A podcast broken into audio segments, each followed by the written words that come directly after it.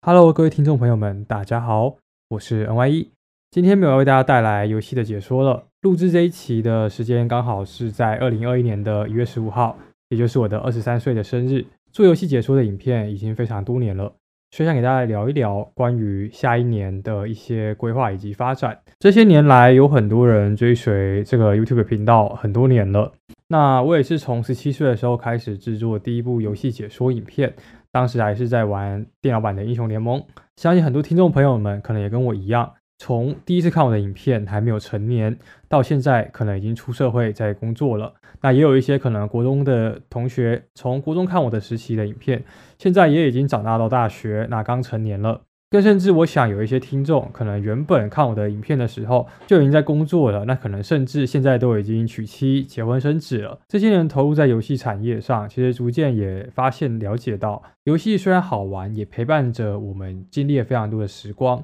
但对于多数人来讲，随着年龄的增长以及现实生活层面的压力，在长大之后玩游戏的时间其实是越来越少的。就连我自己本身投身于游戏直播行业，都能够很清晰的感受到，自己在年龄变大的过程之中，要再像当年一样那样子这么疯狂的去玩游戏，其实已经做不太到了。那所以这也是我今年决定尝试开始去录制 podcast 的最大原因。除了游戏之外，我也想要尝试透过用这样子每个礼拜去跟大家分享一些除了游戏之外我的一些个人看法以及个人观点。那当然就是还有之前在 YouTube 本身就有做的游戏故事录的系列。可能也会透过这样子的形式去把它延续给多讲几期，或者甚至是讲完。所以今年的首先第一个目标就是，我希望我能够去做好 podcast，并且尽量保持可能一周一更。这个样子是我比较理想的期望值。那因为要跳脱游戏的框架，所以其实我想做的主题也蛮多的。不过第一个贴近现实的主题来讲的话，我应该会跟我认识的老板合作，那去录制一个每周一期，为大家介绍百工百业的形态。那那个的话就会跟现在的形式不太一样，不会是这样子一个人去讲完整支影片一枝独秀的情况，而是我可能会倾向于走一个谈话性的访谈节目，那个会是大家最快能去听到的。那至于为什么会想要去做这个呢？其实刚前面讲到的，我想要跳脱出游戏的框架。但其实我发现一件事情，就是不知道大家有没有听过一万小时理论？在这个游戏直播行业，我可能已经投入了超过一万个小时，也确实在这个行业上赚到了我人生中第一笔的收入，然后也。赚到了甚至第一桶金，但是这时候我发现到一件事情，就是其实跳脱出游戏的时候，我在很多的地方上其实都要还有很多需要去学习的地方，而且是目前这个二十三岁、二十出头岁的年龄。其实，在这个年龄的时候，我相信很多听众跟我一样，应该对于自己未来的方向是还偏向于迷惘的，甚至你还不要说探索自己的阶段，你可能连认识自己都还不够的全面。那要先认识自己，才能够去探索自己。我其实也是在这样子的一个阶段，因为如果说你今天让我不继续做游戏直播了，其实坦白说，我也不是很确定自己接下来真的想做的事情是什么，所以才有了这个重大的决定，也就是在下一年，我决定可能会把主力重心放在 podcast 上去制作多一点像这样子的节目。那希望这样子的节目可以引起各位观众的共鸣。那当然啦，其实现在进入 podcast 的这个圈子已经算相对的不是这么的早。但如同最初我会出来做游戏解说影片一样，我只想把我们能够传递给大家的，那毫无保留的分享给各位。那其实这样子就足够了。至于说会不会有很多人听，或者是有很高的收益什么的，其实并不重要。因为我觉得我跟我的合作老板都是认为说这件事情是有意义的，而且是正向的事情。那既然如此，我们为何不去试试看？所以就有了这样子的决定。那。这期影片呢，其实说实话，可能就先从我自己来给大家做介绍，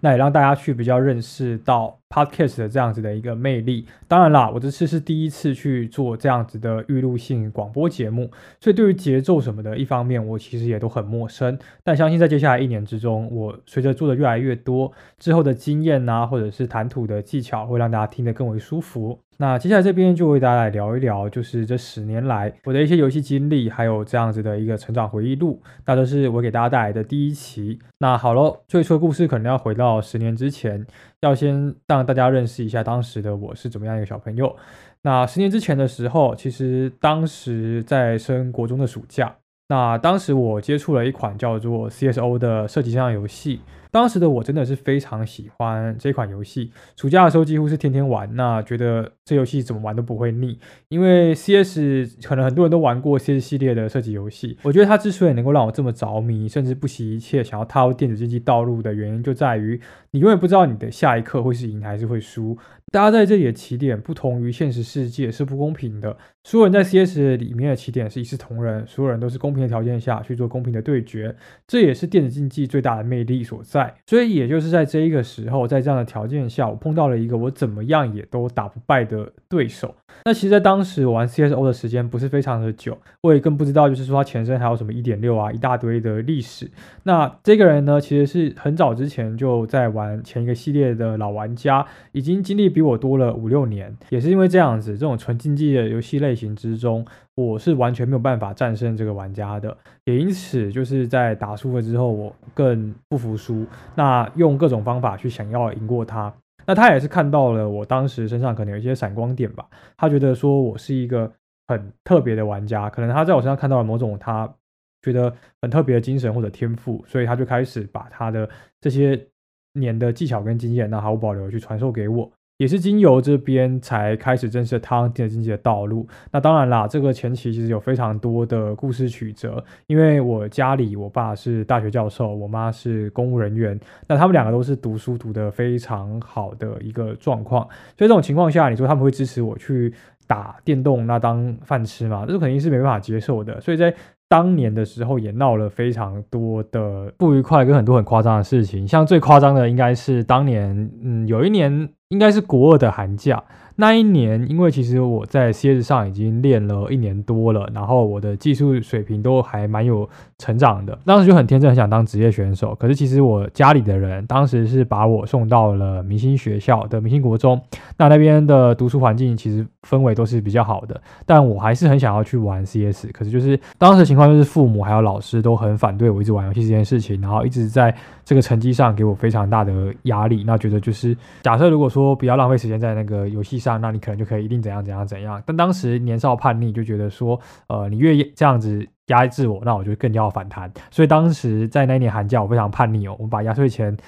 存起来，然后拿去。全国电子那偷偷买了一台属于我自己的笔电，那那个店员就直接就卖给我了。所以那之后我就是每天半夜都会偷偷在房间里面把那台笔电给拿出来，然后一到半夜父母去睡觉，我就开始打我的 CS，开始练枪。那练到隔天早上，然后结果去学校上课自然就是没有什么精神嘛。那上课大部分时间都在睡觉，那也是持续了好久一段时间。那反正直到后来才被家人发现啊，为什么买一台笔电这样子？那反正这件事情。下康了之后，后来父母就是自然想要限制我，让我不要这么沉迷于去玩电脑这件事情。那那他们最开始的做法就是选择去拔网路线，因为网路线拔掉嘛，那就不能上网了。那不能上网之后，他们就觉得我应该就不会拿来玩游戏了，那就觉得这样就可以安心的去睡觉。不过不得不说，道高一尺，魔高一丈。那这边我就很夸张的是，我在房间里试探讯号的时候，发现就是我可以连到楼下里长办公室的。开放式网络，但是因为那个基地台的讯号在我房间不是特别的好，所以后来跑去买了一个类似天线的无线讯号增强器，然后就是把这个增强器也接到我的笔电上之后，我每天半夜还是可以继续的连上网络，然后用楼下离场的开放式网络。那反正在当时为了继续能够打我的 CS，其实像这样子夸张的事情还蛮多的。那这只是我印象之中觉得最扯也最好笑的一件，这边给大家做分享。那这个是我人生中最叛逆的时期，跟家里的关系闹得真的非常的不好。这边也跟大家建议是不要这样子搞，因为很多事情其实坐下来认真谈，会有很多更好的解决方式。因为当时其实有很多的冲突，那甚至跟父母每天吵架啊，然后甚至我翘家跑去睡公园、睡网咖，然后甚至就是曾经有打起来的情况。那这边如果有听众可能还正处在叛逆期，你可能呃你很想要当 YouTuber 或者很想当职业选手，但是你跟你的爸妈沟通不来，他们可能像当初我爸妈一样，觉得做这种事情就是在自毁前途，那是没有必要的情况下，我会建议大家这边可以去找一个可以跟你爸妈说得上话的人，因为后来为什么父母会对我有很大的转变，也是因为他身边的大学同事开始逐渐认识到电子竞技这个产业，而且后来我开始打撸去开直播之后。那也开始逐渐的有赚到钱，他们也才明白说我不是在做什么很不好的事情。那觉得哦，原来其实孩子也没有学坏什么的。那他们这时候才渐渐的比较从本来的很反弹变成比较不那么的反对。其实当从完全的反弹到不这么反对，可以坐下来去听，这就是已经一个很大的进步了。很多事情其实如果坐下来好好讲，跟像用前面的方式去处理的话，那个结果会很不一样。那这个部分是我觉得这些年过去之后我比较后悔的事情。当然啦，如果你问我说会不会后悔踏上这条路的话，我还是会告诉你，如果你让我重新选择。我还是会选择走这一条道路，因为这条道路我觉得是比较精彩的人生，那也是比较想要去走的路。那不过这边还是奉劝各位在听的听众，不要做我前面这样子的行为，那不要去买一台笔电放在房间半夜偷打，也不要去跟家人做这样子的事情，这样实在是非常的不孝。不过也是因为在一零年那个时候，其实对于电子竞技啊，这个台湾的整个发展几乎是完全为零的。在当时的 CS 项目上，就只有一支完全的职业队跟一支半职业队。但其实说所谓的职业队跟半职业队，就只是给个很基本的收入，然后去支持他们打世界比赛这样子而已。那其实对于整个这个环境的产业是非常不健康的。所以当时当职业选手，那我父母拦我这件事情本身其实也没有错，因为确实在当时的环境。当职业选手是一件完全没有前途的道路。那其实当时我当然真的一直很想当职业选手，不过后来我也是认清到自己的实力确实还不够，而且当时那样子的环境，你看你要怎么样去挤进去嘛，对吧？所以在后来就因为打 CS 这段没有结果之后，那国中机测也结束了。国中机测也结束之后，我后来去念了。专科最高分的学校台北商专，因为其实当时我考完机测的时候，念一般高中是完全没有问题的。当时我们是末代机测嘛，所以也不太可能重考了。那当时的 PR 是九十一，这个时候我觉得我如果继续念高中三年，只会重复这国中三年在这个明星国中的一个悲剧。那继续跟父母有这样子的剧烈的冲突跟争执，为了念书会闹得很。将更不好，所以后来我就跑去念了台北商业技术学院，就是北商的五专。那现在已经改制成大学了。那我就念了他们的资管，结果来了资管系之后，又因为大家都在打 LO 的关系，也就跟着加入了。其实 LO 这款游戏当时还打着 CS 的时候，我就关注到了。但是因为当时我还是一心想要在其实上面，我觉得我已经打得很好了，那我没有想要换项目，所以我当时也没有想要去玩英雄联盟。直到国三变成一个玩玩心态的时候，去投身英雄联盟。那在英雄联盟的排位就渐渐打到了比较高的分段，那也就是在前一部故事录有讲过，就是在 S 六那个时候，这时候才真的有职业队来找我去当职业选手。按理来讲，其实我应该是要很开心，然后可能会想要去打职业，但是其实经过了那么多年以后，我明白到当职业选手确实如我父母说的一样。那这几年当职业选手的时间，其实对于这个社会经验是完全空白的。那我觉得我更倾向于继续念书，那可能利用像这样子学生的空档时间去开直播，去上传影片。那其实念书的话，始终还是要为了自己而念。那其实以前的话，小时候不懂这个道理，只觉得父母一直逼着我们去念这些有的没有的。但越长越大才明白到，其实很多事情，当你真的想做的时候，你会发觉到，其实你自己根本没有这一个能力或者相关具备的知识，能够去做这一件事情。那你还是得回过头来去好好的念这些书。这当然也是长大之后这几年逐渐明白的事情。那其实也没什么不好，可能多数人都是这样子的。那我这边想要说的是，其实大家可以多好好的去珍惜自己在当学生的时间，因为在这些时间里面，你是最好去探索自己，然后你没有任何的负担的时候。等你以后出了社会要工作的时候，你每天白天上班工作回来，那。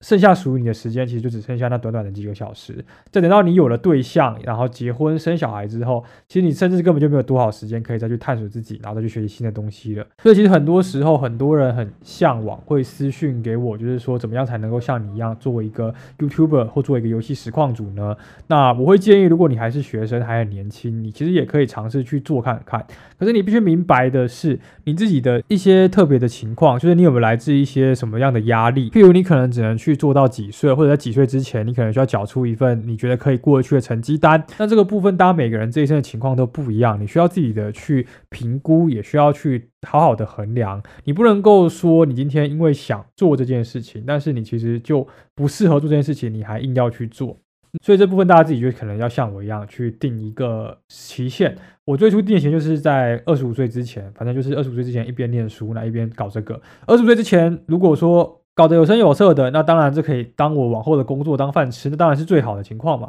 但是如果说今天不行，或者是说对吧？这个东西只能做几年，那再过几年之后可能就不太行了。那我可能就会像现在这样子，也要多思考、多探索自己接下来想要做什么，或者是接下来能做什么，对自己的人生有这样子明确的规划。我觉得，就算你以后可能真的在你这段时间做的不是这么成功，但最起码你对于你的人生也是已经负责了。那你的人生其实也不用去对得起谁，对得起你自己，对得起你养育你的父母，其实就可以了。不用为了别人的眼光而去改变你生活的方式。像我前几天去剪头发的时候，我的设计师是一个四十岁的，呃，蛮特别的一个人，因为他的剪头发这件事情是他的第三份工作。那他前两份工作，二十几岁出头的时候，他是在跳舞的。在国外的剧团表演跳舞的艺术工作者，那第二份工作的话是就是弹乐器，他很会擅长一些乐器，然后就是演奏这样子，算是一个演奏家。那他就跟我分享了，就是他可能当初在欧洲啊，可能在一些村庄小镇，那可能就是帮一些那种比较贫困的人家做一些慈善的募款表演。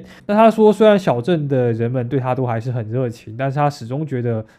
嗯，小镇的人看待他，对于这样子艺术工作者，始终是有一种天生的距离感的。但他想要打破这样子的距离感，然后他，所以他决定要来第三份工作。他想要去学会剪头发，他对剪头发其实很有兴趣。那他想要带着一把剪刀，可以再回去欧洲那边旅游，就靠一把剪刀过活就好。像我听到这样子的想法，当然是比较偏向于惊讶，对吧？因为其实在他跟我聊的之前，我其实根本就不知道。他的过去经验是这样子的，那我相信其实很多人，可能有的人可能会跟设计师一样，属于比较追求、向往这样子自由、没有物欲的一个生活。那有的人可能就会觉得这样子生活可能不是他想要的，所以每个人追求其实都不太一样。那我很确定的是，我跟这个设计师的追求肯定是不同的，至少我没有办法像他这么的呃。洒脱，这可能也是他作为艺术工作者的一个特别独特的一个这个人生观。那好啦，这边有点给大家话题带远了，给大家回到于就是说关于前面这个学生时代，我怎么样利用课余时间是怎么样去重新的踏上这一条道路的。那首先，其实在当初念北商的时候，我本来是已经完全放弃要再。回到关于任何一个跟电竞有关的领域产业之中了，我就觉得说，哦，我念资管是因为我可能以后学会了 coding，那以后学会了管理的东西，那出来一份以后找一份这种工作，那踏踏实实的过完下半辈子。当时是这样子的想法，那也是因为当时的打击其实蛮大的，对吧？你看机测没考好，那当职业选手也当不成，那两。投空的情况下，我就觉得好吧，可能或许这一生就是这样子的。所以当时念北商的时候，我记得我开始打 l o s S 三的九月，也就是我入学的时候。那刚开始玩的时候，一年级的时候，我是比较热衷于上课啊，还有一些玩社团的。当时社团是热音社，我那时候那一年很认真的学爵士鼓，直到我 S 五打到排位比较高之后。我就开始很少去学校，然后也完全的不会再去练团。当时其实我爵士鼓打的也不是很好，只是就是因为我没有一个。比较好的兴趣可以去投入，因为一时间失去了人生中最重要的目标，所以才会想要去热音社看看，就是玩社团会不会让我有一个重心的转移。只是没有办法，就是 S 五那时候排位开始打高了之后，那个对于电子竞技这样子输赢的那个我有点蠢蠢欲动了。那那时候其实我没有想要去当职业选手，只是单纯的觉得我既然可以打到更高的排位，我可以上精英，为什么不去爬一个？那为什么不让人家知道？对吧？其实我就算换了一个游戏，我还是这么强。不过其实最主要是因为我心底还是有一些不甘心吧。不甘心什么呢？我觉得就是在当时的环境跟条件下，那时运不济。我觉得不是我实力不够，而是当时的环境根本就没办法去当职业选手。那所以我想说，在 low 上是不是能够另起炉灶？曾经我是有这样子的想法，可是后来我又想了一想。嗯，其实这个距离要付出的东西真的太多了，而且前面给大家讲到，就是在这个考试跟游戏两头空的情况下，其实当时的我自己对于我的这个自信已经所剩无几，我对自己是非常不自信的，我很多次都在怀疑自己，其实能不能呃再玩的这么的好。那如果说真的要回归了，那当职业选手的话，我可能会在最后一步却步。那这时候就是上一部的游戏故事录的那一期的女主角，她在旁边一直不断的鼓励我，就觉得说，呃，其实也不用一直给自己那么大的压力啊，你可以考虑轻松一点去开开直播，那或许有人会想看，那有人会想看，可能就会有人想要来签你当职业选手，那或者什么都可以再看看啊，你就不要想这么多，就当做是一个重新来过的概念。那他的这个重新来过，我觉得非常的喜欢，也就是因为我觉得哦，重新来过其实也挺好的，毕竟从想做一一一个 C A 职业选手到 low 的直播，想要把它做好，其实这真的是一个完全不同的概念，真的是意义上的重新来过了。那在当时，我其实也没有很大信心能够把它做好。不过运气比较好的是，这条路上运气都还算是不错。那虽然不是最好的那一个，但是始终这一路走来。也都还可以接受。算算时间，其实已经是六年前了。就因为六年前这样子的开始，所以才有了现在在这边录 podcast 给大家听的 NYE。这六年来的经历，其实大家可能或多或少就比较有在看到了，对吧？因为这六年来就变成说，从本来的呃完全没有被记录，变成是大家可能直播有跟，或者是一路走来的观众，就好像现在我在播 Low M。我在播英雄联盟的手机版的时候，很多人都还很怀念当初我打电脑版的那段 AD 的时光。当然啦，如果真的回归电脑版 AD，真的会来看你的人是多少，这就不好说。只是还是会很开心，就是说隔了这么多年，还有人有曾经有这样子陪我走过这样子的记忆跟回忆。那我也会希望说，在未来，当大家都不玩游戏了以后，我能够继续以一个这样子新的形式去跟大家一起继续去走下去。那坦白说，这一期录的也不是很好，因为第一次录，而且又是自己一个人在这样子的情况下去做录制。今天是我生日，其实有开台又出去吃饭，然后又有跟家人聚餐。那这样子的情况下，其实今天是没有多少时间的。我就是花了一些时间把这个呃短短的二十几分钟给录了下来。这期到时候在编列应该不会被编列成第一期，但是我会以一个。序章的形式吧，让它存在于我未来的 podcast 上面。那我不知道这样子的形式大家听完喜不喜欢？那这样子的节奏，当然之后在录成节目的时候必然会再修改，不论是这个时长啊，还有就是我现在这样子讲的节奏，都会再有一些的调整，那去更符合大家不用用看的，只需要用听就能够听明白我在说什么。然后舒服的，可能你现在正在打报告或者正在干什么，那用空出来的耳朵听力，那去听我聊一些可能你也会感兴趣的话。题那让自己在这二十分钟可以再多听到一些东西。那主要自己在这边录也有一个很大原因，就是我想要大概知道一下，就是我自己这样子路上会碰到的一些困难。因为未来一定不是只有说跟别人合作去录的，可能也会有自己像这样子现在给大家去做聊天的。那不论是哪一种啦，如果到时候大家觉得不错、喜欢，都可以稍微再关注一下。好啦，那今天这一期呢，因为其实现在录到时间已经大概是晚上九点了，那我晚点还要再去给大家做 low 的直播。今天这一期我从晚上七点多开始录，录到现在。那因为第一次去做这个，而且其实我的稿写的不是很多，就几乎是没有写稿的情况。那所以很多地方我有点就是大家可能听得出来，我有重复的删掉在做重讲，那或者是有。切换音轨这边讲的不好，那在重弄的地方，那还有一个原因就是我现在台北的这个收音设备不是这么的好，而且我的这个环境比较偏吵杂，甚至前段时间有些猫叫、狗叫或者是摩托车经过的声音，那这些声音都有可能会被收进去。这一期就算是用一个这样子的新形式去给大家做一个见面，那很高兴你听到这里居然把它听完了，我只能说我非常的感谢你。我也没有想到就是说我第一次做就有人愿意这样子把它听完，那我自己事后也会再重复。多听几次自己这样子录完的成果，然后去做改进跟修正。那也谢大家的一路走来的支持。那希望这个二十三岁的这一年，我能够比去年再更进步很多。那这一期其实后来发现讲了内容有很多好像都没有讲到，不过没有关系哦。如果你很想听我讲哪一个 part，那我可能会找时间再给他补足，好吧？那谢谢大家的聆听。那好啦，接下来是大家最熟悉的一句话。感谢各位的聆听，我是 NY 一，我们大家下期再见。